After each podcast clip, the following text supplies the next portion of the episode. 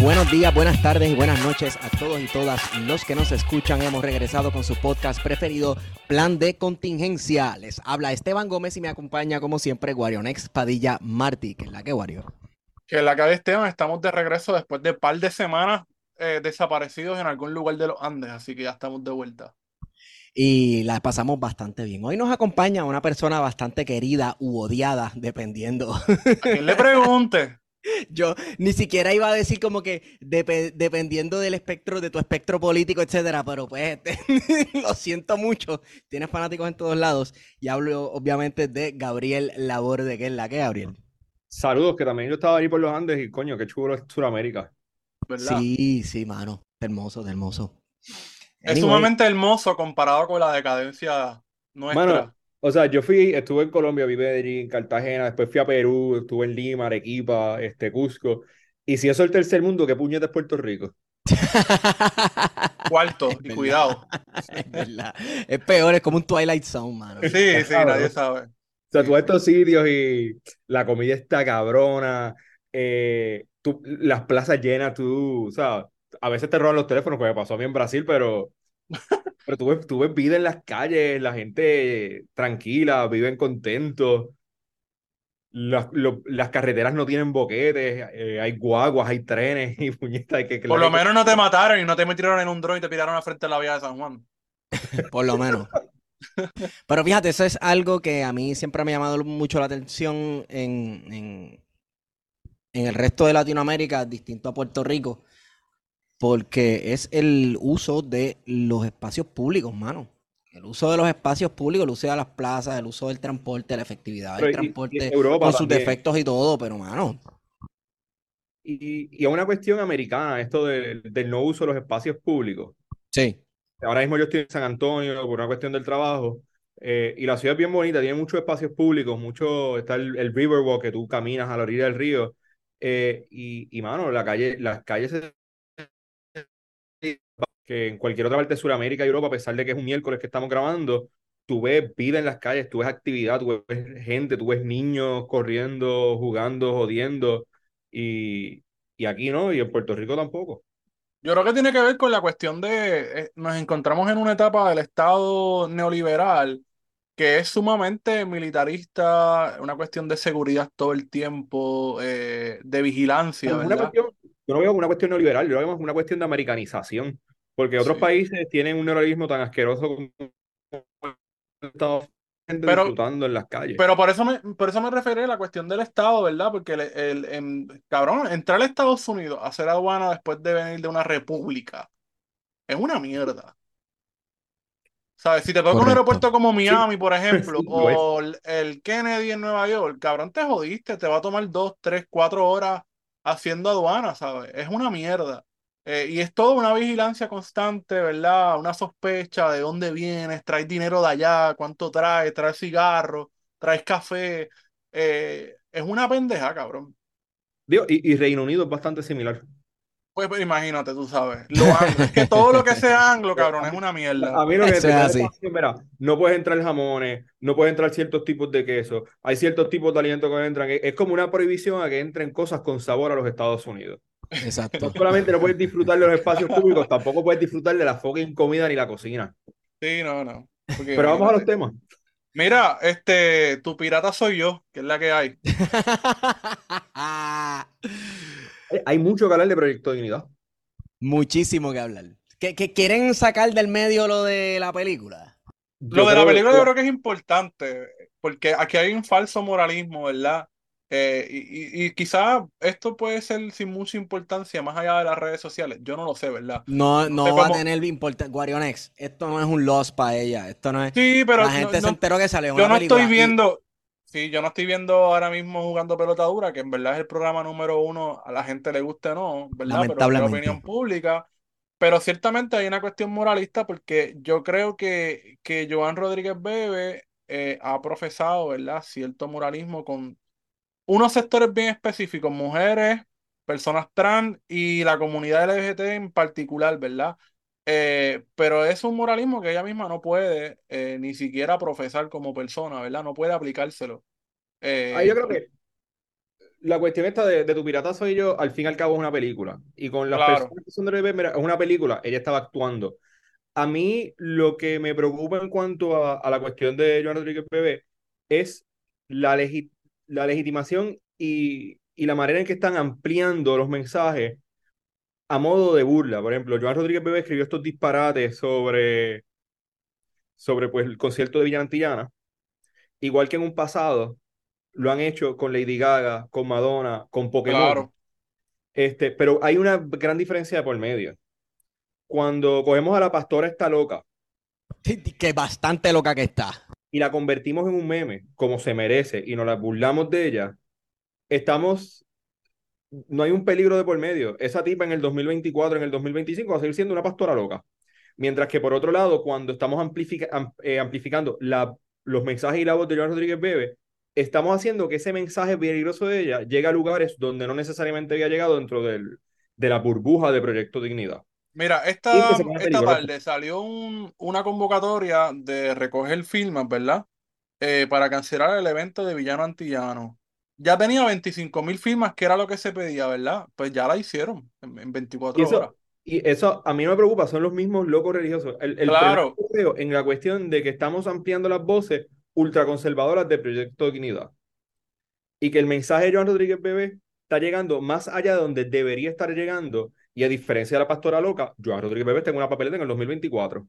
Claro. Sí. Sí, Y, eso y sí. ahí yo creo que hay una cuestión de que, y yo vengo desde el 2020 advirtiendo esto, la estrategia que estamos usando contra Proyecto Dignidad dentro de, lo- de la am- amplia izquierda, Pero ¿cuál es la estrategia? Porque yo no sé cuál es la estrategia. Decirle fascista. burlarnos y decirle Bu- la fascista, burla, el meme. estrategia, eso es lo que Porque- se ha hecho. Decirle fascista no resuelve absolutamente nada. O sea, decirle eso, fascista, que sabemos que es fascista, burlarnos de ella y amplificar todo lo que ella escribe, para que llegue más allá de donde debería estar llegando.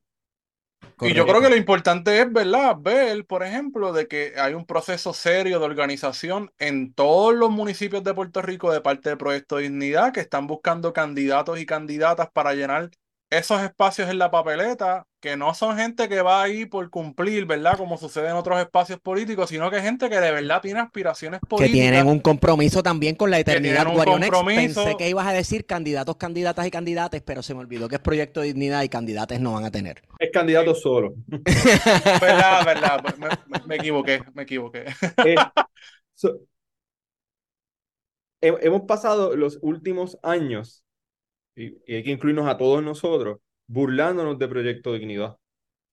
Y esa ha sido la estrategia. Y ahora Proyecto Dignidad está en una posición de que no necesariamente va a ganar las elecciones en el 2024, aunque pudiesen quedar cerca de una sorpresa. Pero van a quedar en una posición sumamente fuerte de cara al 2028. ¿Tú ¿Y lo ves como una tercera fuerza? O segunda fuerza. Sí, posiblemente. Mira, la realidad es que ya no hay que ganar la gobernación para tener bastante poder, porque con tener poder en el hemiciclo, en la legislatura, pues ya con eso basta, porque vas a tener a los PNP y a los populares haciéndole coro. Potencialmente va a entrar dos legisladores por acumulación en cada cámara. Y tiene probabilidades de ganar algún distrito, ¿viste? varios distritos, porque la división ahora mismo es tan y tan profunda en Puerto Rico entre la alianza, este, el Partido Popular, lo que queda del Partido Popular, lo que va a quedar del PNP y Proyecto Dignidad, que es posible que con un 28 o 29% en un distrito, Proyecto Dignidad entre representantes, y va a entrar representantes, entre senadores, posiblemente entren uno o dos senadores adicionales. Y lo que va a terminar pasando es que vamos a tener, si, la, si ahora mismo tenemos una legislatura dividida, este, en términos de que en el Senado en específico no hay una mayoría, hay una pluralidad popular. Para las próximas elecciones vamos a tener una legislatura parecida a la que vemos en Europa. En términos de que hay muchas agrupaciones políticas y no hay ninguna mayoría clara.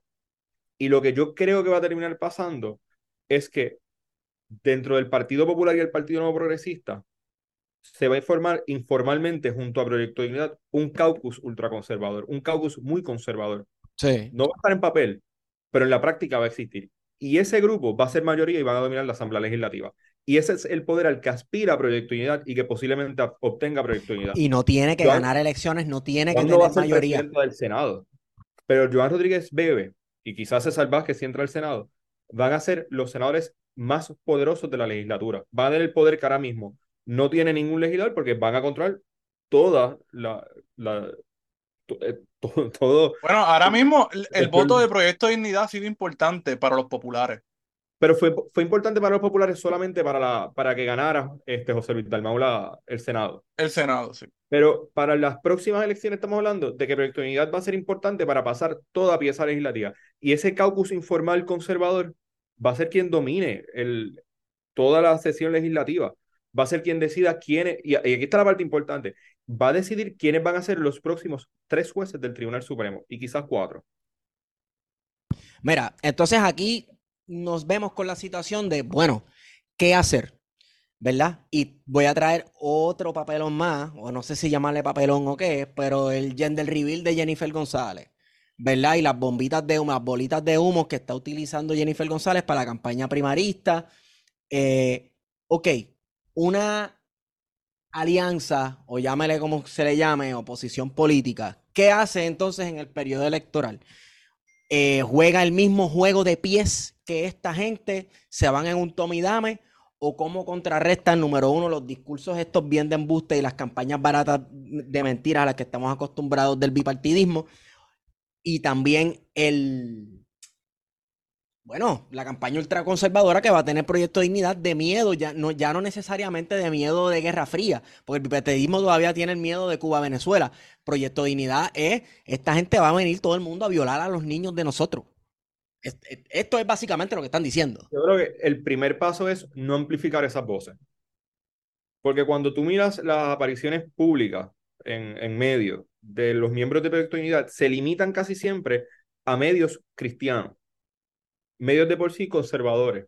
Si nosotros hacemos, si nosotros amplificamos esas voces, esos mensajes, damos share en Facebook para burlarnos, damos share en Twitter para burlarnos, damos share en Instagram para burlarnos, o, o en TikTok, que, que Joan tiene un buen manejo de esas redes, lo que estamos haciendo es que esos mensajes ultraconservadores lleguen mucho más lejos. Nosotros tenemos que desistir de la burla a, a, todo disparate que digan, porque lo que estamos haciendo es amplificando esas voces. Y, y podemos decirle loca a Joan Rodríguez Bebe, pero puñeta, miramos a Argentina. Argentina está a punto de elegir como presidente un tipo que recibe mensajes de Dios a través del perro muerto. ah, diatre, sí. Lo van a hacer presidente ese cabrón. o sea, decirle loco a un, a un facha no, no, no, no resuelve nada. De hecho, parte de la campaña de, de Javier Milei, del discurso de él, básicamente la, ha cogido la palabra o el, el concepto de que él está loco y lo ha usado a su favor. ¿Sabes? Como que sí, yo estoy loco, por eso es que debes votar por mí. Exacto. Y también, obviamente, en el caso de Miley, que no es el caso de John Rodríguez Bebe, apela sobre todo a un descontento que hay, puñeta, porque es que también la realidad argentina en términos políticos está súper jodida. Eh, y hay un descontento. Y lo que pasa es que Proyecto va a apelar a ese descontento. Sí, pero lo va a hacer con unos sectores, ¿verdad? Distintos, porque el caso de Javier Milei es curioso, porque en términos ideológicos uno se pone a ver las entrevistas que hace gente en la calle y uno ve que hay gente que tiene tendencias de todos lados en términos ideológicos, pero que le hacen mucho sentido a este supuesto antisistema que es Javier Milei. En el caso del Proyecto de Dignidad, están apelando al sector conservador que es muy significativo dentro del PNP, ¿verdad? Y que también hay una parte de ello no tan grande, ¿verdad? Dentro del Partido Popular. Y obviamente la gente que quizás vota, pero no vota por partido, sino que votaban por candidaturas, por esos candidaturas de la fe, ¿verdad? Que son los que yo creo que Proyecto de Dignidad eh, tiene, ¿verdad? Amarrando desde hace ya un año, ¿verdad? Y que ahora estamos viendo visiblemente en, las redes sociales su proceso organizativo. Oye, ¿verdad? ustedes recuerdan la cuestión, ahora hablando Warionex, de los candidatos de la fe, de las papeletitas que pasaban por mensajes de WhatsApp? Bueno, o sea, recordemos que eso es el e, esos mensajes y esas organizaciones que lo mandan son los predecesores del proyecto de Dignidad. Correcto. es la misma gente, sí, cuando uno busca detrás era la misma gente. Cuando, cuando buscamos de dónde sale proyecto de Dignidad, nos remontamos al 2013 a Puerto Rico por la familia, en medio de la lucha contra la cuestión de... El proyecto 238, ¿no? El 238, que era un proyecto para proteger en el, en el ámbito laboral a las personas LGBTQ. Eh, había una oposición amplia de conservadores, hubo unas manifestaciones masivas eh, que decían que eso iba a abrir la puerta al matrimonio entre parejas del mismo sexo. Sorpresa, no fue eso, pero sí se abrió. este, y, se, se organizaron bastante bien y era una coalición de evangélicos y católicos conservadores, Ma- mayormente de la diócesis de Arecibo y el padre eh, Carlos Pérez, que es sacerdote en eh, me parece que. Luego de, de eso, para 2016, ellos endosan una serie de candidatos con una serie de promesas. Cuando en el 2017 ganan muchos de esos candidatos, incluyendo Tata Charboniel, eh, no pasaron la agenda tan conservadora que estaba esperando el Proyecto Unidad, entonces ahí es que, que este grupo conservador rompe con el PNP y el PPD y dice, pues vamos a hacer nuestro propio partido. Y Proyecto de Unidad sale del descontento con las cogidas de pendejo del PNP y el PPD hacia el sector conservador. Correcto. Y, y sumándole a eso, que muchos de esos candidatos de la fe quedaron malísimos. Pensando en la misma Tata Charboniel, que la cogieron tumbándose chavos por ATH móvil, cabrón. O sea, cuán morón hay que ser. Así que sí, es verdad. Ya lo Puerto Rico por la familia hicieron unas marchas, hicieron unas marchas increíbles. Ellos metieron como asistidas. 50 mil personas enfrente al Sí. Capitolio. Así mismo, así mismo. Anyway, entonces, ustedes dicen, ok, no amplifiquemos las voces, pero hay que ripostar, hay que contestar. Yo creo que es una cuestión de hay que educar. Ajá, Y, y hay que educar y hay que, y creo que lo estuvimos hablando en un chat nosotros hace poco, lo, lo dije yo, no podemos educar como está tratando de hacer, por ejemplo, Rafael Bernabe, que podrá tener la razón en todo lo que está diciendo, pero si estás usando lenguaje académico para hablarle a personas que ven y escuchan el guitarreño, no vamos a convencer a nadie, puñeta. Bueno, claro, sí, este, por un lado sí, ¿verdad? Pero no sé si eso es caer en hablar en arroz y habichuela, por así decirlo. Sí, ¿verdad? yo, yo tengo quizá un poco de problema con eso. Yo entiendo lo que tú quieres, lo que quieres decir, ¿verdad? Pero también tengo un problema con eso, ¿verdad? Porque eso mismo se decía, por ejemplo, de María Lourdes. Y yo creo que a la gente no hay que hablarle como si fueran idiotas. Aunque, ¿verdad? Ciertamente eso es lo que sucede con gran parte de nuestra clase política, que hablan como si fuéramos idiotas. Sí, pero en el caso, por ejemplo, de, y, y tengo que hablar del presidente Bernabe, es, es mucho lenguaje académico. Y Ya. llega un punto que yo, yo llegaba al segundo párrafo y yo lo que quería era acostarme a dormir. Tenía toda la razón del mundo en lo que estaba escribiendo. Y tenemos que buscar, uno, cómo simplificar. Y dos, el, el país no quiere que tú le hables con la teoría. Quiere, quiere ver la solución práctica, qué, qué es lo que vamos a hacer, cómo lo vamos a solucionar. Y yo creo que de esa manera, educando este, y, y poniendo qué es lo que estamos pro- qué, qué es lo que se está proponiendo, es la manera que se puede contrarrestar los peligros, no necesariamente a nivel de las propuestas sociales de Proyecto de Unidad, sino también a nivel de las propuestas eh, socioeconómicas del PNP, el PPD y Proyecto de Unidad, que van más o menos los tres por la misma línea. Correcto. Van los tres por el mismo barranco y pues, de hecho Proyecto Dignidad cada vez más se está uniendo al discurso económico de la derecha latinoamericana. Este, básicamente un libertarismo al estilo Javier Milei, este, Eh, cosa que no hicieron en, en- en las elecciones pasadas. No estaban en esas.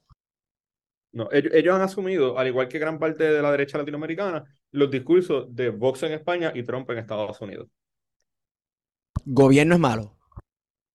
El gobierno es malo, y si nosotros somos gobierno, pues quizás no es malo. Y socialismo es cuando el gobierno. Socialismo es cuando no me gusta. Exacto, ¿cómo entonces uno contrarresta eso? ¿Verdad? Hay, hay que enviar a Rafi Bernabe al guitarreño Sería interesante. a bailar merengue con Natalia Rivera. No necesariamente, pero hay que...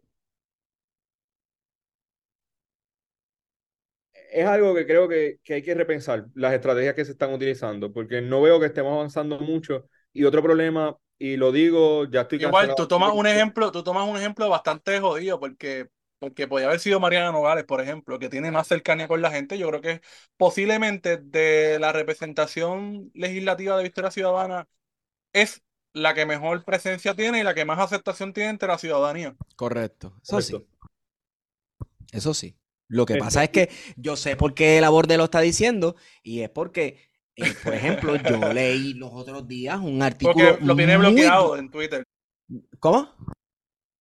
Bernabe tiene bloqueado a, a la Borde, seguramente. Ah, ¿de verdad? El- Lo el- tiene bloqueado. Este, Y, o sea, No, hemos intentado, este, a- a- este, lo parece- ha hecho un buen trabajo legislativo, pero pues hay, hay que hablar claro, o sea, el, el, lo que, y el- es el artículo que va a mencionar Esteban, era muy bueno, pero demasiado extenso y necesitamos otras maneras de llegar a la gente. Y yo creo que otro problema, y lo digo aunque me cancelen, ya yo estoy cancelado, so whatever, hay demasiado énfasis dentro de los sectores de la izquierda puertorriqueña en buscar qué nos divide. ¿A quién puedo excluir para de, de todo este proceso? Y pues, ¿qué carajo? Terminamos todos solos. Como siempre. Claro, Y- eso es una larga tradición eh, MPista, pipiolista desde los Pero 60. eso es, eso es una cuestión de la Así izquierda que- global. Sí, claro, claro.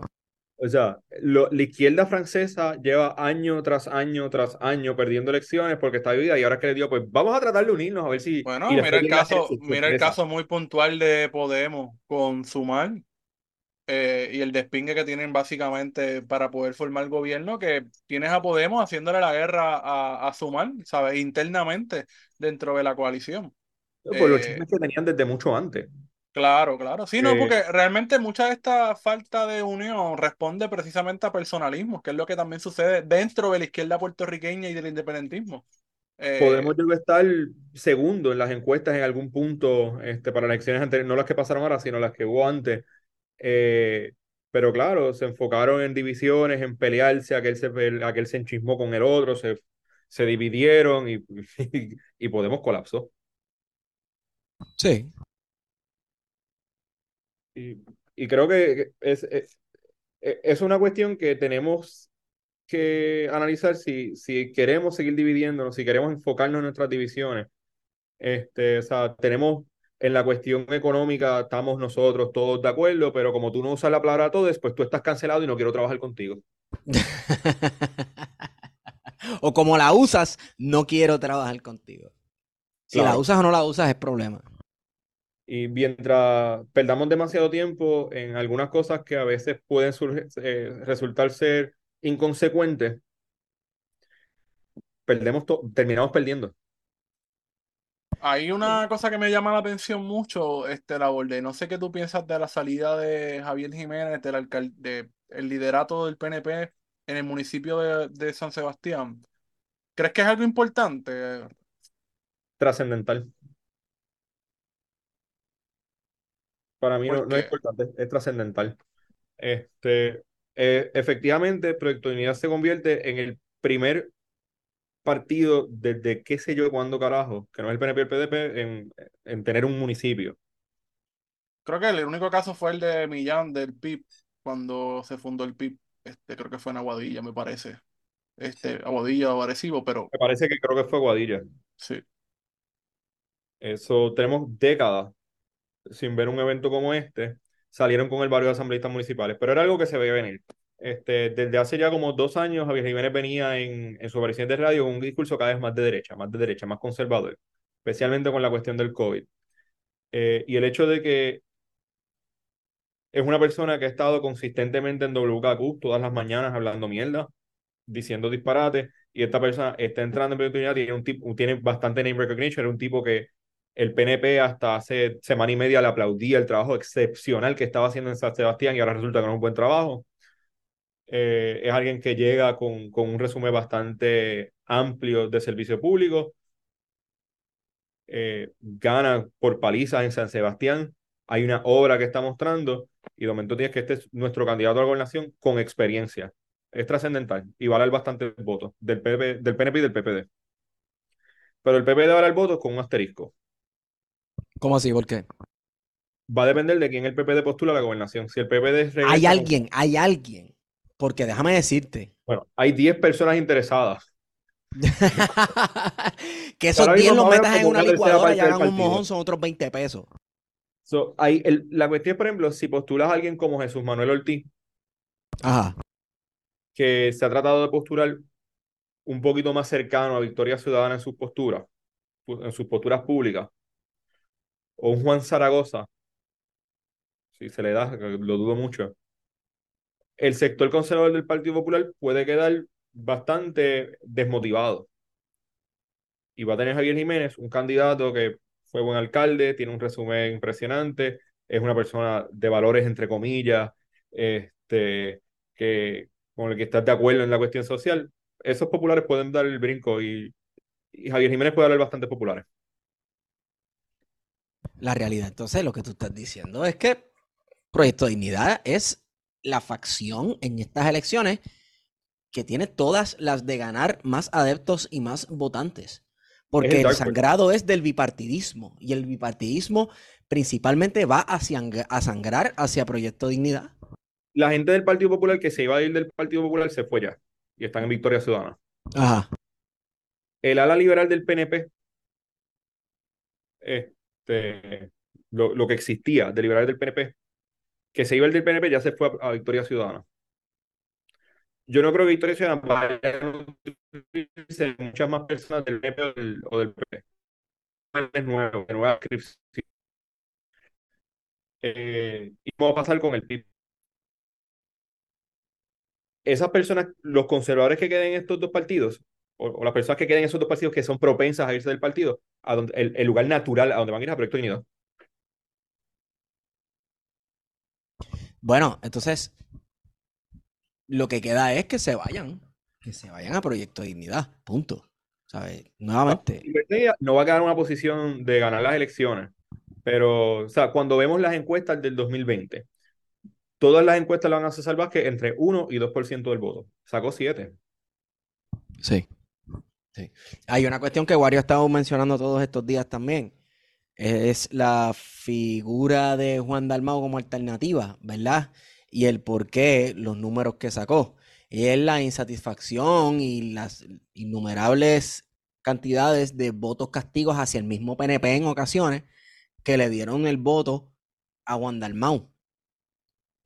¿Se va a poder repetir eso en el 2024? Yo creo que no, yo creo que... Yo creo que sí. Sí. Yo todavía queda bastante descontento con el PNP. Y el PP ha desaparecido totalmente. No le queda nada. Pero fíjate, a pesar de que la estructura del PNP está, da la impresión de que está con, con Pierluisi, y no es para menos, ¿verdad? Porque la dirección del partido, ¿verdad? Pues, pues proyecta, ¿verdad? Esa imagen de que están cerrando fila con Pierluisi. Yo creo que en términos de la base, lo que uno puede hablar, por lo menos lo que yo he hablado acá con la gente de esta zona del suroeste, es que hay mucho descontento con Pierluisi desde antes, ¿verdad? Sobre todo por la, la forma en la que Pierluisi hace sus interacciones, que es el típico guaynabito que viene desde arriba, ¿verdad? Y mira desde el cristal y no se acerca hacia la muchedumbre. Y el PNP siempre se ha caracterizado eh, por tener esta figura política bien populista, ¿verdad? Eh, desde Rosselló para acá, lo que se ha tenido, ¿verdad? O lo que se ha buscado siempre es tener una figura populista que no se ha podido repetir, ¿verdad? Porque el fenómeno de Rosselló en los 90 yo creo que fue un fenómeno único en la política puertorriqueña, eh, porque Fortuño para nada fue una persona Cacho, Fortuño para nada. Eh, Ricky Rosselló no heredó en lo absoluto, ¿verdad? Ese poder de convocatoria. Trató, pero no pudo. Trató, pero no pudo. Eh, y Pierluisi todo el mundo sabe que es más soso que un huevo sin sal. Así que ciertamente lo que queda es Jennifer González, que ha demostrado de alguna manera tener esa, esa cercanía con la gente, con la base del PNP, que es lo que busca, ¿verdad? Este... Y, y, estoy de acuerdo, o sea, tú tienes un liderato que aparente estar sólido detrás de Pierluisi, pero tienes una base que aparente estar más hacia Jennifer González. Sí. Eh, y lo que se acerca es una elección, una primaria sumamente fea y única en nuestra política. Porque cuando de hecho, cuando tú escuchas a Edwin, o sea, el mundo, haciendo advertencias de que esta primaria puede terminar mal, que es el tipo que tiene todo esto mangado en términos electorales, porque Edwin Mundo puede ser lo que queramos decirle, ¿verdad? Una basura, etcétera. Pero el tipo es el que conoce la trampa, ¿verdad? De cómo funciona el sistema electoral. Correcto. Es de las personas que más conoce la ley electoral y el proceso electoral en Puerto Rico. Este, eh, y, cuando, cuando miramos la historia puertorriqueña, eh, creo que se van a encontrar tres elecciones donde, o no, creo que dos solamente elecciones donde haya habido un reto del mismo partido hacia el incumbente. Que tendríamos que ir a Sánchez Vilella en los 60 y vimos eh, que esa elección terminó como pues con la creación de con, con, el PNP en el poder. Sí. Con el nacimiento del PNP fuerte y el bipartidismo en Puerto Rico. Sí, Y el otro ejemplo vendría siendo en el 2016, en el 2020 con Wanda Vázquez y Pierluisi. sí. No ha habido ningún otro incidente así de un reto, un incumbente en la gobernación. Ha habido un reto al presidente del partido que fue pues, en Lampadilla y Romero Barceló. Pero el NAT se fue, así que Claro, se fue. su propio partido y, Y se dividieron y perdieron. y se exacto. Y, y, hay, y, y lo mismo que pasó con Sánchez Vilella. Porque pues, se fue, fundó su partido y perdieron los dos. Mientras que en, en el 2020 hay unas diferencias bastante grandes con el proceso Peter Medesta del 2024. Principalmente que en el 2020 Wanda Vázquez no había sido electa a ese puesto. Ujú. Fue la gobernadora accidental de Puerto Rico. No era la presidenta, e- Del era era PNP. la presidenta del partido. Eh, no era la presidenta del partido, yo entiendo. No, no, no. Y era alguien que nunca había estado involucrado en el En partido. el partido. O sea, toda su carrera la hizo en el Departamento de Justicia y en la Procuraduría de las Mujeres. O sea, que estuvo fuera Era militante, pero no era, no era del, del partido como tal, que estaba metida en el de la partido. estructura, ¿sí? Claro. Mientras que aquí estamos hablando de que una de las figuras políticas más poderosas del PNP está en una tarima, ahora mismo está en Marquesina, diciendo que el partido le ha fallado al país, que el gobierno no está funcionando, que no están haciendo las cosas, porque también hay que, ver que en el 2020 los ataques de Pierluisi no eran a la hora de Wanda Vázquez, no eran al, al trabajo del PNP, era un reto al incumbente, pero no el trabajo del incumbente. Mientras que aquí sí estamos viendo un reto donde los ataques son al trabajo que está haciendo el incumbente y presidente del partido. Y que está tomando una distancia del partido, porque, como si ella no fuese partícipe, ¿verdad? Y como Pero si es que ella en algún hecho. momento. Es lo que ha hecho desde que se hizo comisionada residente, ya se encierra allá en Washington. Y sí es verdad que con la cuestión de Donald Trump y el huracán María, eh, Jennifer González, su imagen se laceró bastante, con bastante ayuda también de la prensa este, de corte demócrata en los Estados Unidos, sabiendo que Jennifer González era republicana y todo lo que apestara a Donald Trump, pues le iban a tirar con caca. Se laceró bastante. Sin embargo, durante los últimos ocho años, ella ha logrado ha mantenido, o sea, ha logrado mantenerse como alejada a los quehaceres del diario vivir del Partido Nuevo Progresista. Por eso es que ella puede venderse, estando en el partido y siendo una figura electa dentro del partido de las personas que más votos sacó, ella como quiera puede venderse como si fuera un outsider. ¿Qué cojones? Pero el, y, y lo está, y lo va a hacer efectivamente, que no nos quede duda. En esa primaria entre los PNP. El, el problema, según yo lo estoy viendo, es cómo termina el partido después de este proceso sangriento. Y claro, es un proceso sangriento porque hay personas detrás de estos dos candidatos que están jugándose su vida y el futuro. Y vamos a hablar de hombres directamente. Estamos hablando de Andrés Guillemar y Elías Sánchez y Fonte. Esto no es la primaria de Pierluisi contra, Juan, eh, contra, contra Jennifer. Esta es la primaria de, de y los Pierluisi.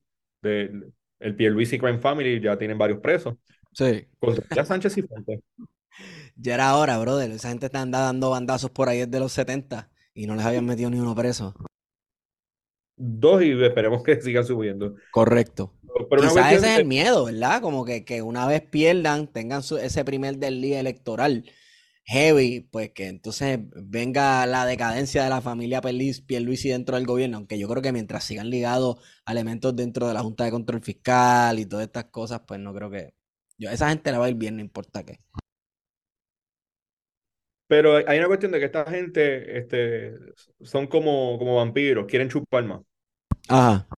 Tienen chavos, pero quieren chupar más chavos. Y en esta elección se les va la vida.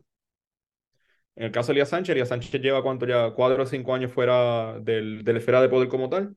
Y hay una, hay una sed de regresar a esa esfera y por eso es que tiene a Jennifer González allí. Y lo mismo pasa a los Pierluisi, no, no quieren salir de esta, de esta gran burbuja de poder, de este, del Olimpo.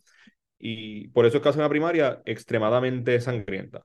La cuestión está en, en a qué punto llegan los ataques entre ellos, eh, cuán heridos salen, y aparentemente van a ser bastante heridos, y, cómo van a hacer para reconciliar en cuatro meses todas las asquerosidades que van a estar diciéndose para poder llegar unidos a las elecciones. Yo no creo que puedan llegar unidos a las elecciones. Y lo que creo que va a terminar pasando es que gran, parte del lado que salga perdedor no va a ir a Proyecto Unidad, no va a ir a Victoria, no va a ir a las elecciones, no a votar. Aunque haya un plebiscito de estadía, sí o no, no van a ir a votar. Yo creo que la vida útil de los plebiscitos eh, está llegando a su fin, a mí me parece, para atraer votantes. Me parece que está llegando a su fin, mucho más cuando los partidos ahora se están organizando alrededor de issues que no necesariamente tienen que ver con estatus. Con todo y que sabemos que el estatus tiene que ser primordial. Atender la descolonización de Puerto Rico, la independencia. Pero interesantemente, para, para el electorado ya no es primordial cuando votan por el partido en las elecciones. Y eso es lo que vimos en el 2016 y el 2020. Claro. Este, creo que fue el estadía sacó 53% y el PNP sacó ¿cuánto? 33%. Sí, sí, es verdad. Y también me parece que quizás la gente es- es- cada vez está más clara del rol de la Junta de Control Fiscal en la política de Puerto Rico. No creo que estemos llegando a esos puntos, pero No. sí están claros en que cuando votan por un partido, el estatus es inconsecuente. Y, y por eso es que Victoria Ciudadana está subiendo en números, por eso es que Proyecto Unidad está subiendo en números, por eso es que el PIB ha subido números. Y la alianza, este, la borde. ¿Qué es la que hay? ¿Ves, Yo- ves posibilidades ahí? ¿Sabes? ¿Ves que se va a formar algo que sí. como tal cosa como una alianza? Yo creo que sí. El- la cuestión está en a qué nivel va a ser la alianza y cómo va a ser esa alianza. Pero va a haber una alianza. Este, me parece que el PIB y Victoria Ciudadana están agotando todos los remedios. En, Los remedios legales en términos de, Todos los de- remedios del legales, Estado, y- sí.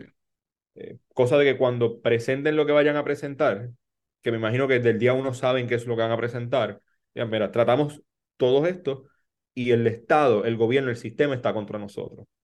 Están tratando de arreglar las elecciones para, para que nosotros no ganemos, porque tienen miedo de lo que vamos a hacer. Y es parte, es un muy buen discurso cuando lo presentas al país. Sí. No, yo Ahora- sé que, por ejemplo, por ejemplo, Ru- Rubén, en el, perdona que te interrumpa, Esteban, Rubén lo mencionaba hace uno o dos años en claridad. Básicamente dio lo- lo- lo- el preámbulo de lo que se trataba la estrategia hacia las elecciones de 2024. Pero uno se pone a veces a leer las profundidades de las redes sociales y la red de redes, de redes, de redes, de redes. Y, y, y ciertamente veo mucha discusión, sobre todo con la base de, de Victoria Ciudadana, no tanto de- del PIB, ¿verdad? Porque el PIB está seguro que su candidato va a ser Juan Dalmau, pero en Victoria Ciudadana no necesariamente están seguros, ¿verdad? De que su candidato o candidata va a ser Juan Dalmau. Y de hecho, hay gente por ahí pidiendo el regreso de, de, de Lúgaro, ¿verdad? Ay, Dios mío. Eh, o incluso abrir la primaria o a discusión, ¿verdad? ¿Quién finalmente los vaya a representar en esa hipotética alianza? Yo creo que definitivamente va a haber una discusión, igual que por ejemplo, no sé si recuerdas el proceso de elección de candidatos en el 2020 de Victoria, va a haber algún tipo de foro, alguna reunión para discutir los candidatos, alguien va a presentar una moción que no cuenta con el aval del liderato y van a pasar lo que quiere el liderato, que va a ser Juan Dalmau de gobernador. Sí. O sea, que Este, van a presentar a una candidata como la que se enfrentó a Lúgaro, que fue un algo papelón, así, o sea, puede, puede que salga algún un chamaco, pescadito. mira, una moción aquí para que, se, para que no sea Juan Dalmau, y lo van a derrotar esa moción. Eh, yo creo que la alianza en términos del liderato de los dos partidos está bastante claro en, en qué van a hacer y hay unas discusiones internas sobre a qué nivel va a ser. Si vamos a hacer una papeleta crucigrama donde va a ser, tienes que hacer una X bajo el PIB, pero en esta tienes que hacer una X bajo Victoria Ciudadana y en este otro candidato. Y, y eso Entonces, no debe haber problema, porque el PIB, por ejemplo, ha sido muy eh, eficaz explicando el asunto del voto, ¿verdad? Por candidatura. Y lo ha hecho durante décadas, ¿verdad? Eh, haciéndole a los PNP y a los populares, diciéndole, mira, ¿sabes qué? Puedes votar por los que tú quieras del PNP y de los populares, pero mira, vota por nuestros dos candidatos eh, por acumulación. Y ha hecho un trabajo de educación que para el PIB no sería muy complicado ese asunto, ¿verdad? De poder explicarle al elector puertorriqueño cómo votar, ¿verdad? En caso de que se presente esa forma de, de alianza, Por otro ¿verdad? estaba, estaba hablando con, con un amigo mío del PIB, de hecho, que decía pues, el electorado, tanto Victoria como el PIB, pues suele ser este, más inteligente a la hora de hacer un voto así mixto. Este, y había usado la palabra que era más inteligente en general, pero después pues, me recordaron que 150 mil almas votaron por salir a Jordan Conde. Tuve que retractarlo. incluyendo el nave. Yo, en, en esa elec- en, en esa elección, yo creo que yo estaba con Dalmau desde el principio, pero la razón principal por la cual yo no voté por Alexandra Lúgaro fue porque yo iba a votar íntegro por la cuestión de la inscripción de los partidos, pero no había manera humana de que yo votara por salir a Jordán. Claro, pero es que imagínate. Está fuerte el caso. No había break, papá. Bastante. Eh, pero bastante. si, si es una papeleta crucial, puede haber sus problemas, pero, pero va a funcionar. Pero igual, mira, fíjate esto, ¿verdad? Porque nosotros hablamos del voto de castigo y fíjate cómo el elector del PNP vota por Dalmao, ¿verdad? Sin y es una- un ejercicio bien sencillo. Cogieron la papeleta, marcaron íntegro por el PNP y en la parte de la gobernación no votaron por Pedro Pierluisi, votaron por Juan Dalmao. Y eso fue un fenómeno que yo creo que ameritó, amerita todavía, ¿verdad? Estudiarse a profundidad, porque No eso fue- sí ha pasado. Y no fue exclusivo del PNP, también pasó en el PPD. Sí, pero fue en menor cantidad, ¿verdad? Eh, Menor te digo, del, cantidad. del PNP fue, ¿sabes? Sustancial. Y de hecho, Manuel Álvarez, que ha sido una persona que se ha dedicado a los estudios electorales, lo mencionaba recientemente, ¿verdad? Y te, Lo- te lo comentaba a ti. Lleva cuatro años, lleva cuatro años hablando de este tema. Sí, no, Eh, no, pero que lo volví a traer a la discusión en, en el contexto de, de, de, de la Eh, radicación de Jennifer como candidata, como precandidata a la gobernación. tanto Manuel como yo teníamos unos números bastante. También yo hice mi análisis, aunque yo no tengo pues, la, la preparación que tiene Manuel ni la experiencia que tiene Manuel, pero llegamos a una conclusión bastante similar. Y cuando mirabas los números del el PIB sacó 7% en las elecciones, Juan sacó 14%, María Lourdes sacó 14%. Eh, ese 7% adicional creo que era más o menos como 60% vino del PNP o del PPD y el 40% del otro partido. Este, Sí, porque estamos hablando del voto íntegro, ¿verdad? Versus el voto por candidatura de, Claro, de ese, ese 7% adicional que saca Juan, de, eran como 4% vino del, del PPD y 3% vino del PNP. Que 3% suena poco, pero 3% son muchos votos y eso te decide una elección. Eh, 3% son como cuánto, como 50 mil votos. sobre todo en un momento en el que el porcentaje para llegar a la gobernación es cada vez menor. Para mí, en, en cuanto a la alianza, más allá de, de la forma en que se dé, lo que va a decidir cuán fuerte va a llegar y las posibilidades de llegar a, a la- a ganar la gobernación, que yo creo que Juan Dalmau está bien posicionado, tiene buenas, eh, es- o sea, está bien posicionado para ser el candidato del voto, del voto de miedo, como lo fue el Partido Popular en algún momento, de que Correcto. Juan, es- y eso me lo voy a gozar todo el 2024, solamente el voto por Juan Dalmau derrota al PNP. Es de la inscripción de los jóvenes de los nuevos votantes. La mayoría de los nuevos votantes, abrumadoramente, y esto es un fenómeno también que no es exclusivo de Puerto Rico, esto es global, están, están votando por los partidos que tradicionalmente han sido minoritarios y partidos emergentes, mayormente de izquierda, aunque también fluctúan hacia la derecha. Y muchos de esos jóvenes, si se logran inscribir y si votan en las elecciones, se van a votar PIB, Victoria Ciudadana y, y- algún puñado pequeño para Proyecto de Unidad. Proyecto Dignidad tiene campaña heavy con la juventud.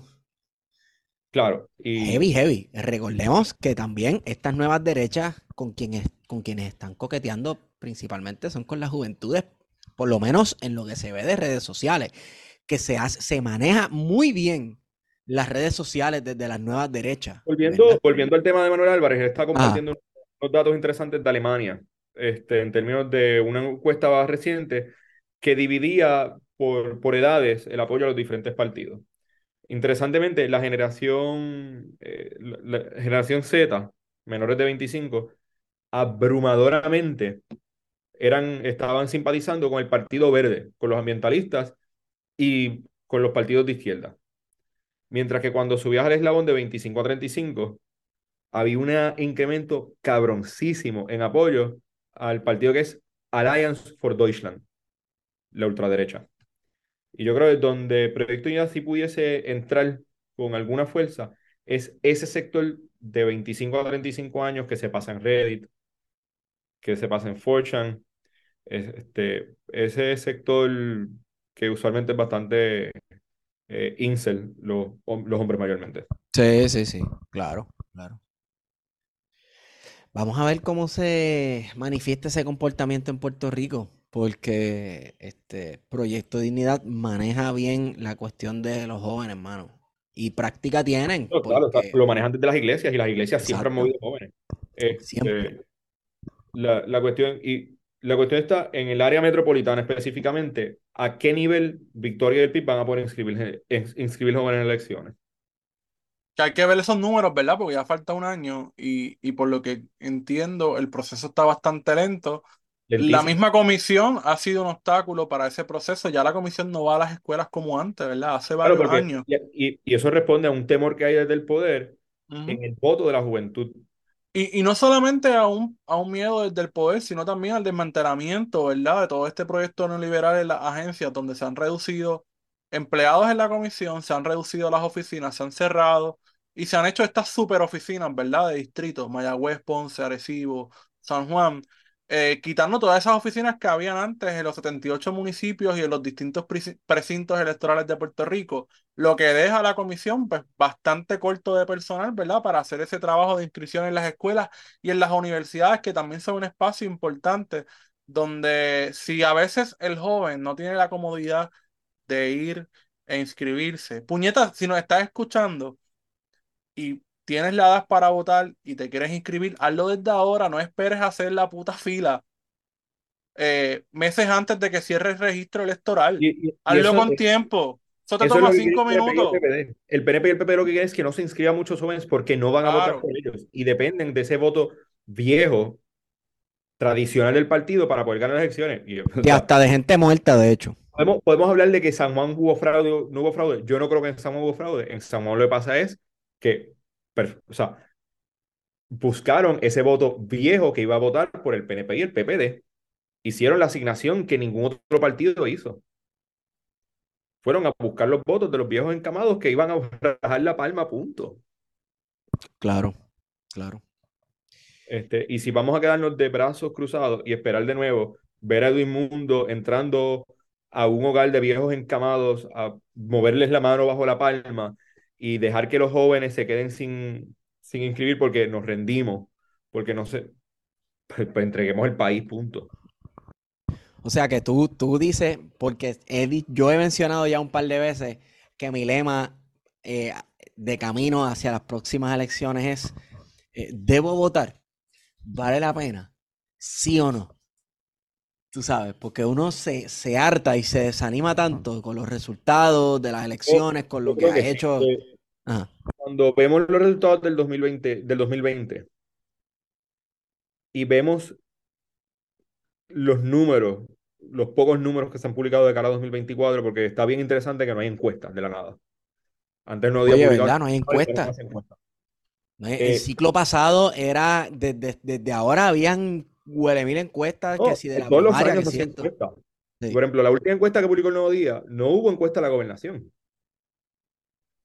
Y responde de nuevo a un miedo a esos, a, a- a ver a Juan Dalmau y la alianza bien posicionados.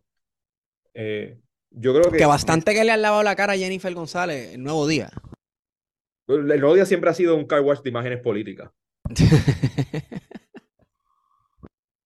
Este, si, si la alianza se concreta, si van a ir juntos a las elecciones, yo creo que merece la pena salir a votar en el 2024, porque es quizás la, la última oportunidad que tenemos de, como dice María Lourdes, de llevar la esperanza al poder. Si nos vamos a quedar de brazos cruzados, entreguemos las llaves del país y vámonos para el carajo. Yo escojo España. Sí, sí. Pues también, eh, aunque eso es otro mierdero, Es otro mierderito, sí. pero no es mi mierdero.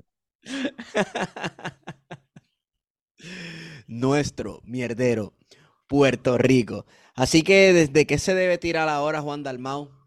Para que voten por él, porque la otra vez se tiró de un avión, ¿verdad? Sí, de un avión. No, no, de verdad que no, no. Habría que ver cuál va a ser la estrategia. Bueno, yo creo que primero que nada hay que, hay que buscarle, este, eh, hay que buscarle las cosas más cafres posibles a Juan Dalmau, hay que cafretizar el PIB lo más posible. Oh, sí. Eh, ¿cómo quedan los carros este el que tiene Jennifer González? Se me fue el nombre. Polari, un Canam. Polari. Sí, Canam. El Canam, hay que buscar un Canam y montar a Rubén Berrios Martínez en un Canam con música a todo volumen a bocetear por los campos de Ciales. Coño, aunque No con sea Roy una Brown, guachanga, cabrón, con rumba caliente. una cabalgata. Él aguanta. Yo creo que sí, una cabalgata del PIB. Mira, yo tengo el sombrero y toda la pendeja. Para los que Mira, están si cabrones, cabrones, Sicila en el 2000 fue una cabalgata e hizo su campaña corriendo caballo en este país, que Rubén o que Juan lo haga no es nada, cabrón. Lo que pasa es que sí la parecía como que una infanta, ¿me entiendes? Montada en ese caballo. Eh, eh, sí la parecía, papi, si la se veía Estaba bien, helado. tú sabes. eh, Se veía bien brutal, como que natural para ella. A nadie, a nadie se le hubiera ocurrido, viendo la monta a caballo, que esa señora es súper millonaria, de una de las familias más aristocráticas Bueno, que recuerda que a la gente rica también le gusta la cuestión equina, así. Eso es verdad, eso es verdad, eso es Bueno, es es uno de los deportes más come mierdas en las Olimpiadas. Claro, claro. Cuando tú ves quiénes son los que compitieron, pues la duquesa de qué sé yo qué mierda Burgos, el, el conde de qué sé yo qué mierda en Inglaterra, la princesa de qué sé La yo qué- reina que se está pudriendo en el infierno también era fanática de, de los Ah, sí, los sí, caballos. sí, cierto. Irónicamente también se utiliza para lavar Pero- narcodinero, así que... Dalmao desde el 2021 ha estado jugando las cartas como yo entiendo que debe. Y es una proyección de que yo, yo voy a ganar las elecciones. El pipa antes era, nos postulamos porque es que queremos quedar inscritos. Mientras que ahora tú estás viendo un Juan Dalmao que es, estoy corriendo porque es que voy a ganar las elecciones. Y el mensaje consistentemente cuando está pidiendo donativos es, vamos a ganar las elecciones. Estamos posicionados para ganar las elecciones. Y creo que es un mensaje importantísimo. Tú no ves ahora mismo a nadie en el Partido Popular diciendo, yo voy a ganar las elecciones. Los quisiera ver yo para chocarlos contra el piso de la realidad.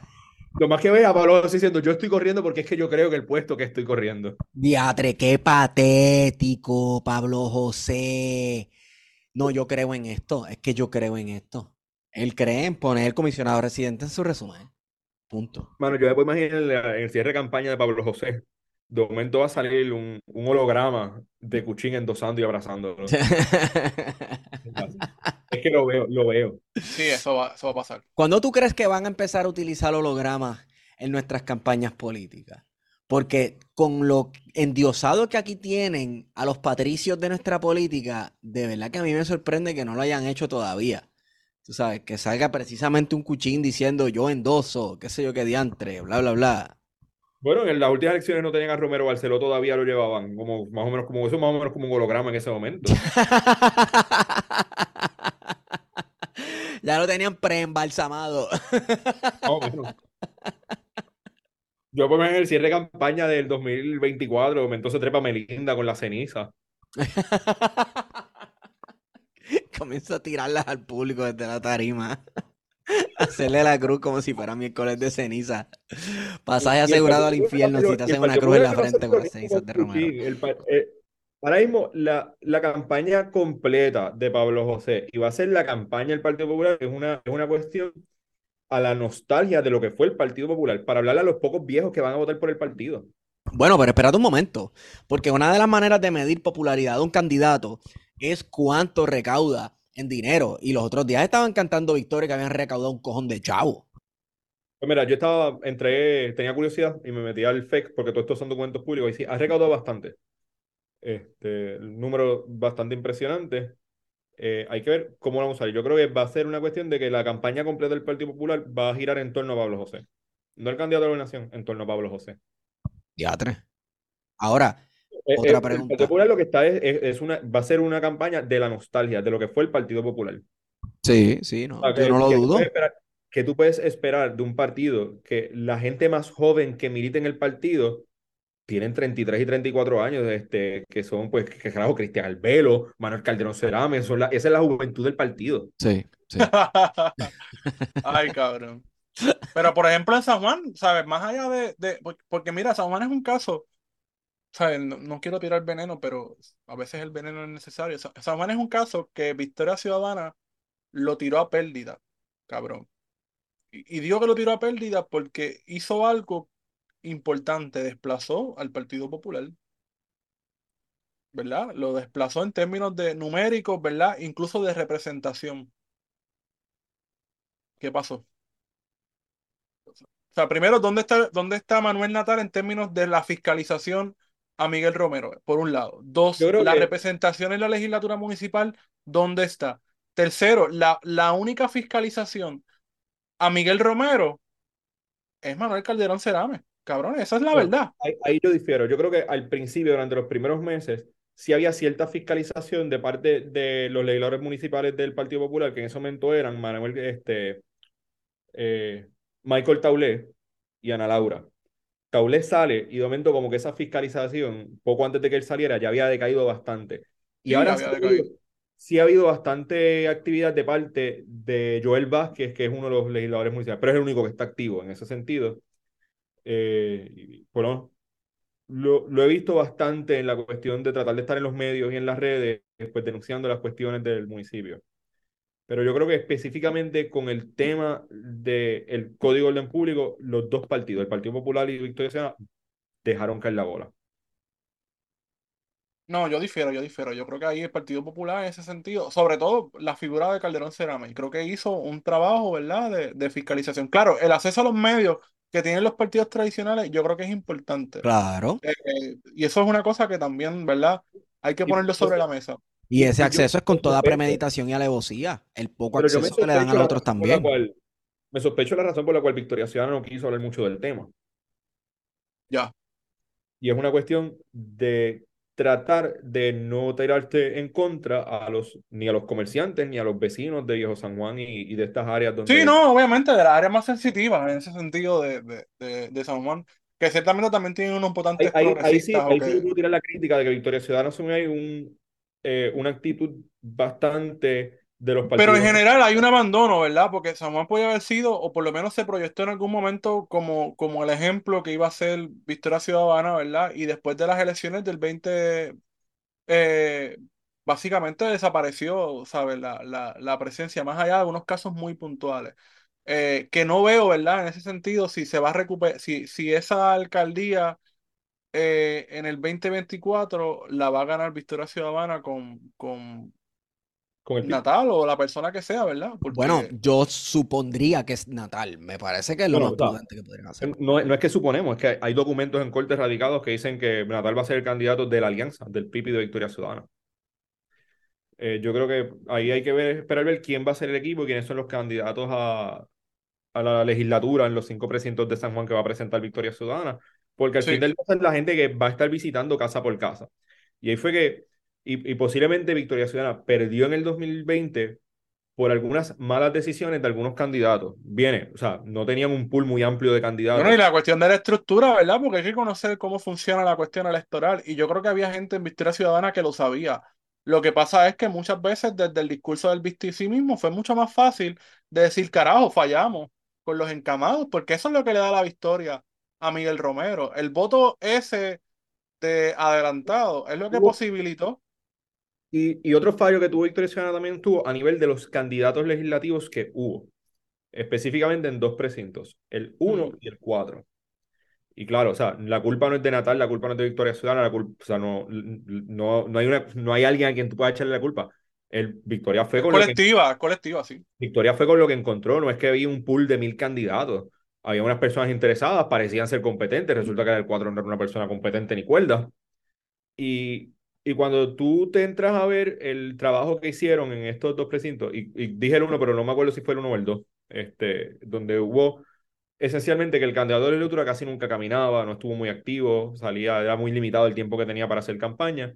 Y ahí creo que, que fue uno de los problemas. Si tuviese que este, pues, tuviste candidatos que no te trajeron muchos votos. Aunque lo, lo importante en el precinto 4 fue que se restaron los votos suficientes para que Calderón Cerame no quedara. Dios mío, señor. Ay, ay, ay. Anyway, Eh, y, quer- y de- y hablando todavía de San Juan, lo otro Ajá. importante es la cuestión de a quién va a postular el Partido Popular en San Juan. bueno, la vez Digo, pasada eh, de eso hecho, fue ahora mismo-. Ahora mismo lo que se proyecta es a Manuel Calderón Cerame como posible candidato, ¿no? Eh, el que acaba de salir de la Junta de Control Fiscal, Medina. Ya.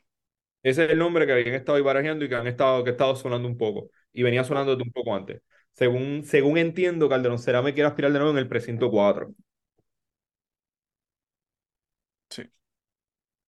Está fuerte. Si ese es el candidato de los populares, bye.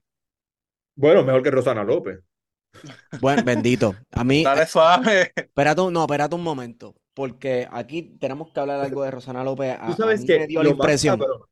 Lo Ah. más cabrón es que lo, lo único que tú te acuerdas de la campaña, por lo menos yo y yo sé que medio San Juan se acuerda de la campaña de Rosana López en San Juan, fue Ajá. el video que hizo Juanpi con la música de Rosana López. Me llamo Rosana López y no soy Rosana San Juan.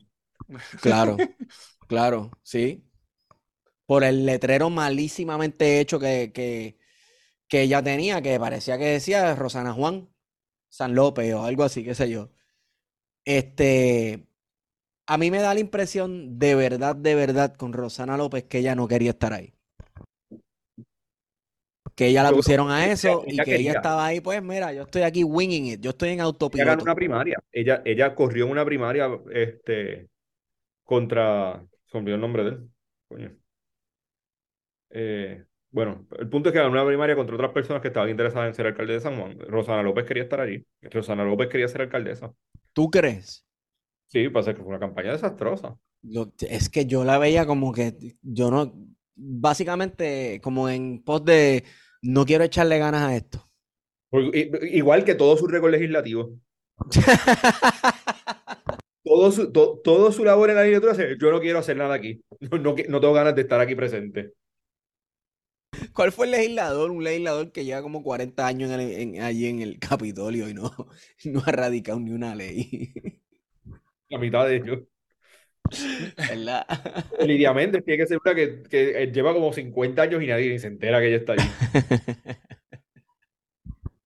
O peor, como, como Marco Rubio en Estados Unidos, que va para 16 años, una cosa así de En el senador. Congreso, sí. Y él ha dicho abiertamente que no le gusta el trabajo. Sí, pero el salario le gusta. Porque no le gustaría ese salario, son como 200 mil pesos anuales. Ah, no, claro, claro. No, tan cabrón. O sea, esa gente entra al Senado eh, muertos de hambre y salen retirados con una casa de 50 mil. Multimillonario, al igual que los presidentes. Más todo lo que ganan por el lado, ¿verdad? De los grupos de presión eh, que, que en Estados Unidos. Pero es lo que ellos ganan por el- es lo que ganan sus cónyuges por el lado. Sí. Ey, que es lo que pasa, lo que dicen, yo no sé, que sucede con el esposo de Nancy Pelosi. Su esposa Nancy, pero con todos ellos. Sí, sí, sí. Salen Mira, millonarios. ahí. el- el- tú miras el net income cuando entran a la legislatura, el net income cuando salen y son unas cosas que duelen, ni el Powerball. Mira, este, veremos a la orden en la papeleta en el do- 2024. Yo, por joder, quería ir a una reunión de Victoria Ciudadana para tirar el nombre por joder, pero no me interesa en el 24, este, ni en el 28. Y en el 32. No, o sea, no, no voy a decir que no, pero preferiblemente no. Lo estoy pasando muy cabrón viajando y me gusta el trabajo que Eh, pero entonces en el 2024, bueno, en el 2025, ¿vas a abrir las puertas del Capitolio otra vez? Esta vez pienso trancar las puertas del Capitolio. Muy bien, No excelente. entra nadie. Calla, pueblo, calla. Pues, Aquí no se una pistola, modo, el- modo como fue en España en la Suprema democracia. Esto es un golpe de Estado. ¡Quieto todo el mundo! ¡Pa, pa, pa! Hace falta ese tipo de violencia, de verdad. Sí, así mismo a- anunciamos allí mismo la Junta Militar. Este, tenemos a una Junta, dividimos el país en cinco. Guarionex está a cargo. de Yo creo que en las es dictaduras, siempre y cuando sean de izquierda. solamente. Y que no sean religiosas, porque en verdad Y que no sean religiosas, no, porque Nicaragua está jodido, es verdad. No, no, no, no, no. Está cabrón. Digo que dicen que lo que hay precisamente en San Sebastián y Arecibo y esa área es un feudo No, la este, ayatola, teocrático, papá. pero Bueno, y en Ponce. Ponce también tiene su No se teocracia. está calladito, los populares están calladitos. están calladitos con Ponce. Ese es otro Ponce que... este, se- para Ponce pueden haber sorpresas de Victoria Ciudadana en cuanto a los candidatos que, su- que surjan para la alcaldía. No estaría mal, mano, pero a mí me, hacho, yo me sospecho que, por ejemplo, en el caso de Ponce, la esposa del alcalde vota por Proyecto Dignidad, no vota ni por él.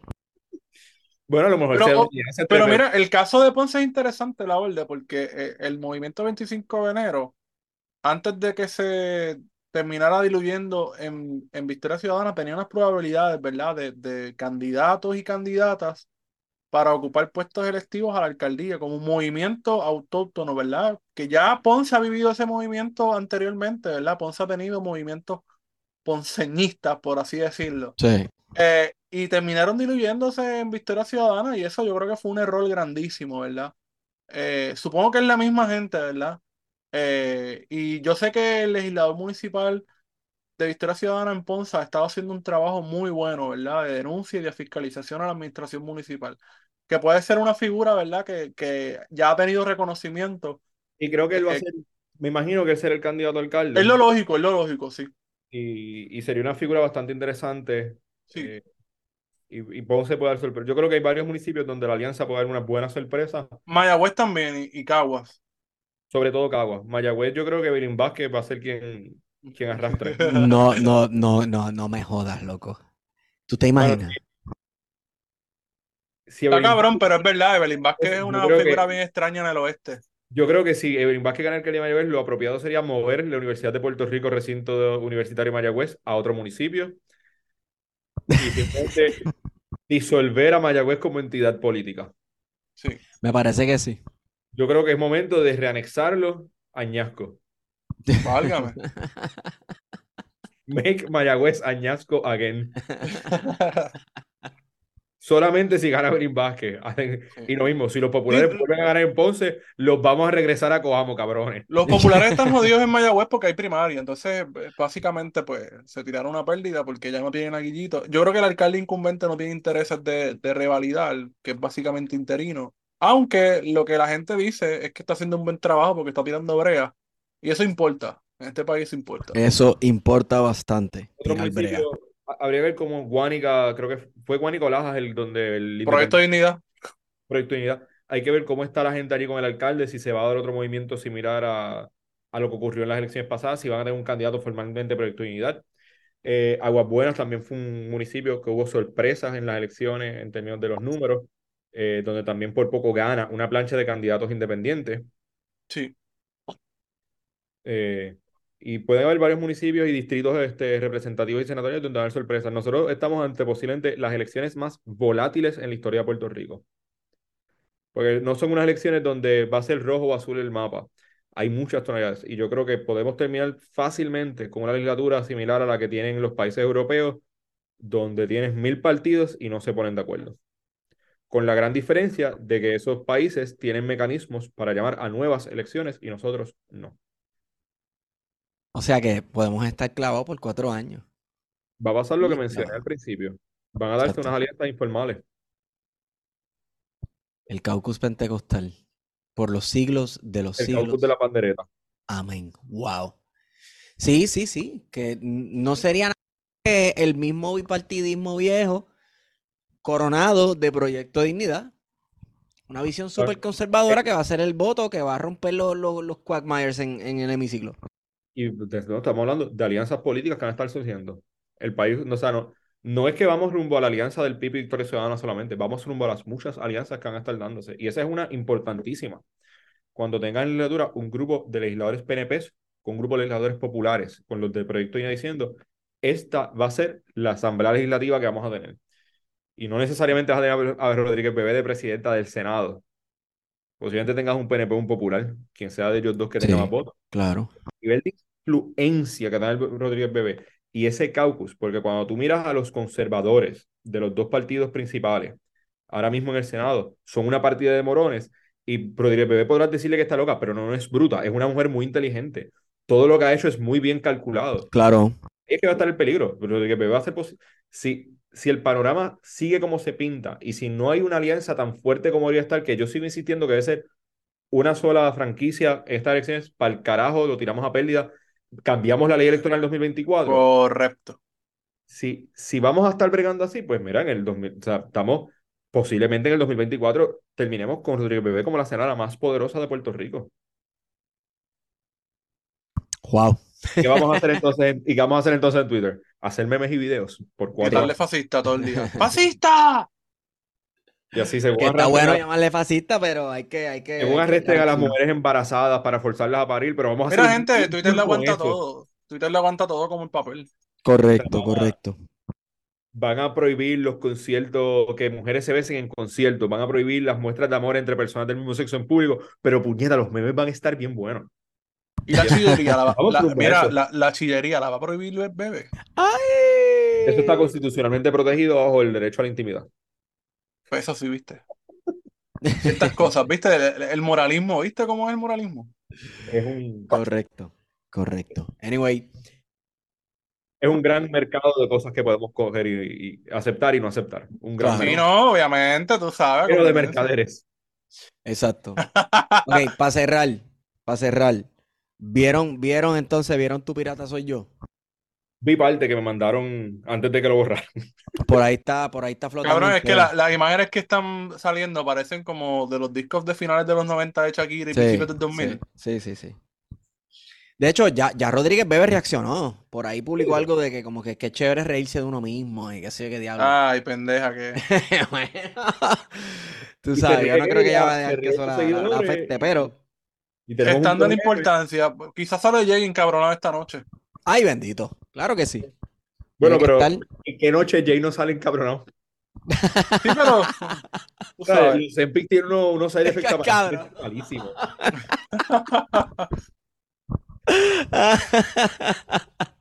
Está cabrón.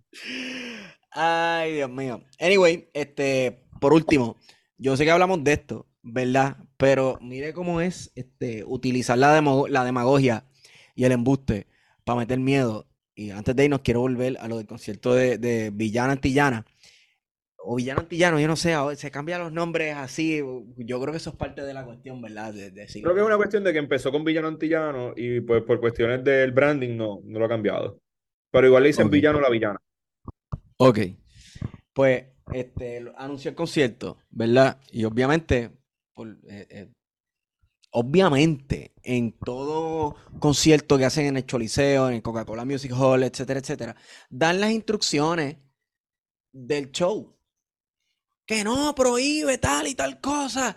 O, no dice que es para adultos solamente. Mire, señores, yo fui a un concierto de Ñengo Flow en el Choliseo, donde hablaba de, de meterse drogas, clavarse mujeres y matar gente. Y en ningún lado de la promo del concierto decía, no se permiten menores. No vi el gran grito en el cielo. No he visto tampoco en ninguno de estos otros conciertos de artistas que hablan de la misma mierda, lo único que en vez de como son hombres stray o lo que sea, pues nada, no hay problema. ¿Verdad? No vi nada de estas protestas en ninguno de los últimos conciertos que hemos tenido en el Choliseo. Eh, entonces, ¿por qué ahora? No es porque ahora, es porque contra villano. Ah, claro. Exacto, precisamente ahí No va. no la- y no es, esta no es la primera vez que Joan hace algún tipo de referencia y algún tipo de ataque contra villana antillana. No es la primera vez y no es la última vez. No, no, no. Y, y Pero la ella razón está, por- ella está clara de, de que se acerca el ciclo electoral y el campo de batalla en el que está jugando, y eso significa que, vamos, no se va a acabar la cuestión de la, de la batalla cultural. No va a acabar Hay aquí. una cuestión de que eh, siempre, siempre, siempre, las sociedades tenemos un chivo expiatorio. Necesitamos alguien a quien echarle la culpa de los males, alguien con quien Correcto. Eh, por mucho tiempo fuimos las personas gay y lesbianas, por muchísimo. Pero según fue avanzando, a, entrado ya el siglo XXI, desde principios del siglo XXI, se empezó a visibilizar más las personas gay y muchas personas empezaron a darse cuenta que, mira, esta persona cercana a mí es gay. Y más importantemente, muchas de esas personas eran blancas con poder económico.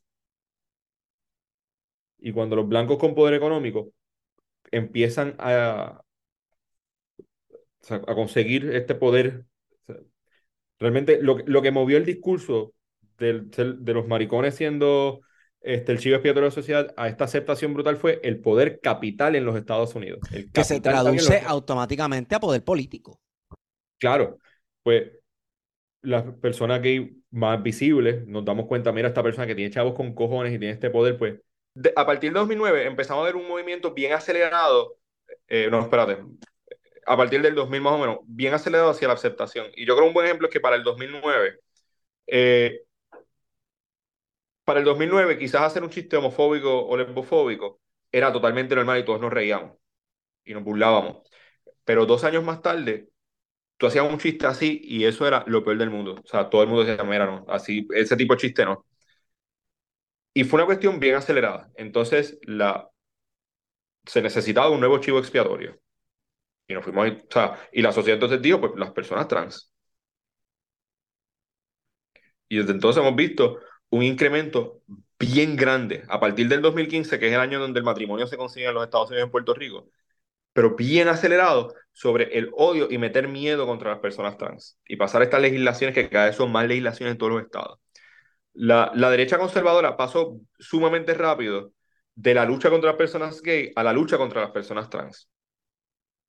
Una vez perdieron el matrimonio, que la expectativa era que siguieran tratando de luchar, como hicieron con el aborto, ellos lo, lo rindieron para el carajo. Esto no lo vamos a poder cambiar, pero sí podemos luchar contra las personas trans. Y luego quizás de eso podemos volver a las personas gay, pero vamos a concentrarnos en meter miedo primero con estas personas que son parte del gran colectivo LGBTQ. Y eso es lo que pasó, lo que está pasando ahora mismo.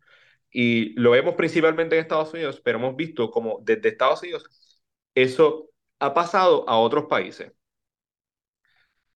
Lo estamos viendo en, en- a nivel de los evangélicos en Latinoamérica, lo estamos viendo hasta cierto punto en, en España específicamente. En Brasil, Eh, bien cabrón. Sí. Y, y claro, o sea, y pues ahora mismo, pues como está de moda ese odio a los trans, pues Proyecto Dignidad está enfocado en ese odio a las personas trans y meter miedo con las personas trans. Son los mismos- y son los mismos discursos de Estados Unidos. Vienen a violar niños. Van a meterse en los baños a violar niños. Están pervirtiendo a los niños. Y es todo enfocado en los niños. Sí, sí, sí, sí. La cuestión, incluso cuando era contra las personas gays, yo tengo memoria de que decían, este, ah, tú dejarías que un hombre gay orine en el mismo baño que tú estás orinando, y que sé, tú sabes, siempre estos issues que, nuevamente, eh, se trataba de hacerte sentir que tú estabas en peligro alrededor de una persona gay, y tus hijos estaban en peligro alrededor de una persona gay. Pues ahora sí, ahora. Y es lo mismo que estamos viendo con las personas trans. Y, y, Sí. y, y Rodríguez Bebé está jugando como, como sabe, porque esto es muy bien calculado. Y es cuestión de que tiene que ser contra específicamente Villano Antillano, que es un artista trans. Sí. Y, y ahí es que entra la cuestión de que queremos amplificar esos mensajes de odio por hacerle frente en una burbuja a la cual no vamos a convencer ni cambiar de opinión. Y ahí es que está el peligro del 2024. En la cuestión de que Proyecto Unidad va a ser dos, yo pensaba que era uno, pero van a ser dos asuntos, los va a ser centrales a la campaña. Y es la cuestión de las personas trans y la cuestión del aborto. Y haciendo, haciendo eso un issue principal de la campaña, central de las elecciones, que está hablando que los próximos jueces del Supremo están en juego, las decisiones del Supremo están en juego, la legislación que vamos a pasar ahora, que Roe versus Wade ya no es la ley de la nación, ahí es que van a ganar los votos conservadores, dependiendo de quién sea el candidato del PNP y el PPD, y van a empezar a crecer y van a lograr romper en la legislatura como quieren, como aspiran. No aspiran a la mayoría, no aspiran a la gobernación, aspiran a tener los votos suficientes en la legislatura para crear ese caucus conservador con el PNP y el PPD que logre pasar la agenda de Proyecto Unidad como si Proyecto Unidad fuese quien arrasa en las elecciones. Nuevamente, no tiene que arrasar en las elecciones para tener influencia y poder en Puerto Rico. Con las coaliciones estas y las alianzas estas en, la- en el hemiciclo, es verdad. Proyecto Unidad necesita 225 mil votos. Con 225 mil votos tienen lo suficiente para dictar a partir del 2025 la agenda legislativa de Puerto Rico. Así es. y van a comportarse, o sea, con esos legisladores, pues, no, no es una cuestión de que no importa que no tengan la gobernación, es que van a dictar la agenda de Puerto Rico por cuatro años. Y van a ser, sin ser mayoría, van a ser el partido de mayoría. Sí, van a Y dominar la dentro de todas las circunstancias, ¿verdad? Eh, ese poder en la legislatura sigue siendo importante a pesar de la Junta de Control Fiscal, etcétera, porque sigue afectando de manera muy cercana a la ciudadanía, ¿verdad? Ah, pues eso me suena que Wario va a votar las próximas elecciones, ¿ah, Wario? Pero yo no he dicho lo contrario. Ah, Nosotros estamos preparando la candidatura de Wario. Oye, ven acá. Wario for Congress. Wario for Congress, ¿ustedes creen que esta cuestión de los candidatos for statehood, este, eso, se- eso se va a volver a dar? Lo... No. No, ¿verdad? Los Van a volver todos de alguna manera, vas a dejarle franque en la legislatura. Diablo, qué mierda le en la legislatura, loco. Qué Bueno, bochorno. ¿qué, qué mierda tenemos ahora? Bueno, cabrón, o sea. Cabrón, el presidente de la Cámara se llama Tatito Hernández. ¿Qué mierda más grande que eso? En esa nota positiva, cerremos. La, la otra nota es que yo, mira, eh, Jay, este es tu mensaje, Jay Fonseca. puedes hacer análisis político sin gritar. Hemos estado aquí relajando, nos hemos reído, lo hemos dicho con calma, hemos dicho cosas contundentes, pero con calma, no hay que gritar. Sabes que Jay escucha esto, ¿verdad? Yo no te que Jay, Jay no escucha esto. Jay no escucha esto. Jay, Jay, si escuchas esto, danos like en el próximo post que pongamos en Twitter promoviendo el episodio. Mira, lo menos que yo necesito en este momento es tener como 27 notificaciones de mensajes de. Fonseca de nuevo. Oye, cuando Jay, Jay es como los pitbull que coge y muerde y no suelta, papá. Mano, pues, la José, ¿qué te digo? bueno, señora, vamos a cerrar aquí. Vamos a cerrar. nos Aquí fuimos, nos fuimos. Nos fuimos. Labor de ¿dónde te conseguimos? En Twitter, hey underscore la orde, por Instagram, Gabriel por ahí. Este, trátenmelo bien, por favor. Dejen las obsesiones y las cosas. Guarionex, ¿dónde te conseguimos? Eh, me consiguen en Guariocandanga en Twitter e Instagram. A mí me consiguen Estigón por Twitter. Gracias por escucharnos. Y, Guario, yo no, ¿esto es una nota del calcio o esto es un episodio? Todo un episodio. Ok, esto es un episodio. anyway, vamos a tirar los auspiciadores. Jaboneradongato.com, donde puedes comprar lo mejor de los jabones hechos por manos puertorriqueñas. Huelen súper ricos. Jaboneradongato.com, utiliza el código plan de contingencia y obtienes descuento en tu compra. También estamos auspiciados por libros787.com, donde utilizas el código plan de contingencia y también tienes un descuento en tu orden final. Gracias a todos, todas y todos por escucharnos y con esa hemos sido con ustedes. Plan de contingencia.